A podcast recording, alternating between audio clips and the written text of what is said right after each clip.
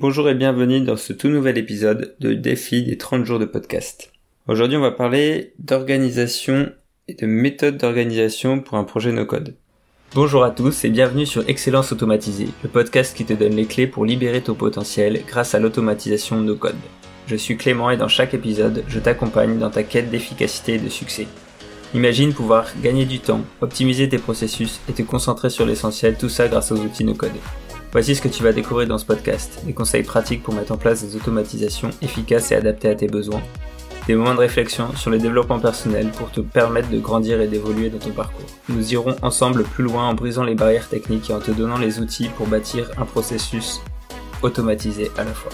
Alors, prêt à emprunter la voie de l'excellence automatisée, joins-toi à moi pour un voyage enrichissant où tu trouveras non seulement des conseils pratiques, mais aussi une communauté qui partage tes ambitions. Découvrons ensemble le pouvoir de l'automatisation.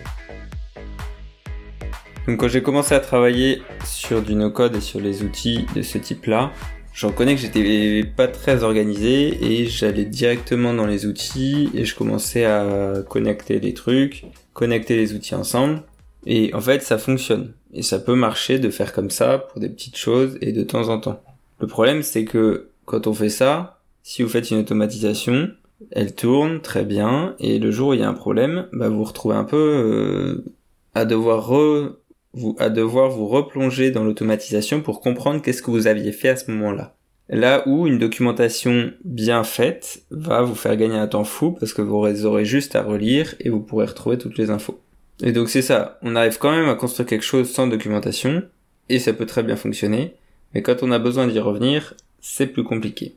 L'autre problème, c'est que quand on travaille comme ça, on sait pas forcément exactement où on va. En tout cas, on sait ce qu'on veut, si on sait ce qu'on veut obtenir a priori, mais pour y arriver, il y a peut-être plusieurs chemins possibles, il y a plusieurs bases de données possibles, il y a plusieurs outils qui peuvent être intéressants d'utiliser. Et en fait, cette phase préalable de réflexion de, pour trouver une solution et identifier la meilleure solution à faire, eh ben, elle va permettre de réfléchir aux différentes possibilités avant d'aller mettre les mains dedans pour faire des choses. Et le truc, c'est que si vous lancez direct et qu'après vous vous rendez compte que c'était pas comme ça que c'est le plus adapté, mais avec une autre solution, eh ben, vous perdez du temps. Donc vous apprenez quand même, ça c'est très bien, mais une fois qu'on a appris, après, faut s'organiser pour aller plus vite et droit au but. Et comme je le disais, c'est sûr, au bout d'un certain temps, on oublie ce qu'on a fait et quand on y revient, on sait plus où on en est.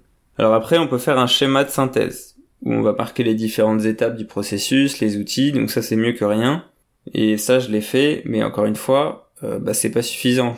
En tout cas moi ça m'a pas suffi sur certaines automatisations où quand j'avais besoin de revenir dessus, bah, j'avais les étapes et en fait les étapes bah, je les retrouvais plus ou moins dans mon automatisation sur Make directement. Mais donc du coup ça j'avais besoin de plus d'informations, j'avais besoin des noms des j'avais besoin des noms des bases de données par exemple, euh, les automatisations qui sont faites, les filtres, etc. Et donc je ne les avais pas et donc euh, fallait aller dans l'outil, ouvrir les modules, réfléchir et se rappeler de ce qu'on avait fait, de ce que j'avais fait. Alors que euh, là, une documentation, encore une fois, serait beaucoup plus pratique à consulter, plus rapide à consulter aussi, et plus clair puisque ce serait un document fait pour être lu. Donc j'ai commencé à faire ça à la fois pour moi, pour pouvoir me rappeler de ce que je fais et pour pouvoir l'utiliser et le partager aussi avec d'autres euh, s'ils veulent reproduire les mêmes automatisations. Aussi pour mes clients, parce que l'idée c'est quand même que les automatisations qui sont faites puissent ensuite être euh, gérées par le client pour euh, bah, pour qu'il puisse être autonome, qu'il sache utiliser les automatisations, qu'il sache faire une maintenance de base pour qu'il puisse corriger s'il y a un souci et que l'automatisation ne soit pas complètement à l'arrêt si jamais il y a quelque chose qui manque. Et l'autre chose, c'est que selon les clients aussi, il y en a qui veulent savoir comment ça fonctionne, d'autres ça les intéresse pas tant que ça fonctionne, et d'autres ont envie de comprendre comment ça marche pour pouvoir le faire par eux-mêmes aussi. Donc là, c'est tout l'intérêt d'avoir une bonne documentation. Et la documentation, j'en ai entendu parler à plusieurs moments sur différents sujets, notamment euh, le livre sur le no-code, très intéressant d'ailleurs. Et en fait, c'est, c'est quelque chose qui, dans tout projet, dans un monde idéal, il faut documenter tout ce qu'on fait, que ce soit no-code ou pas d'ailleurs, et très souvent, c'est ce qui passe un peu à la trappe parce que bah, on n'a pas le temps, etc.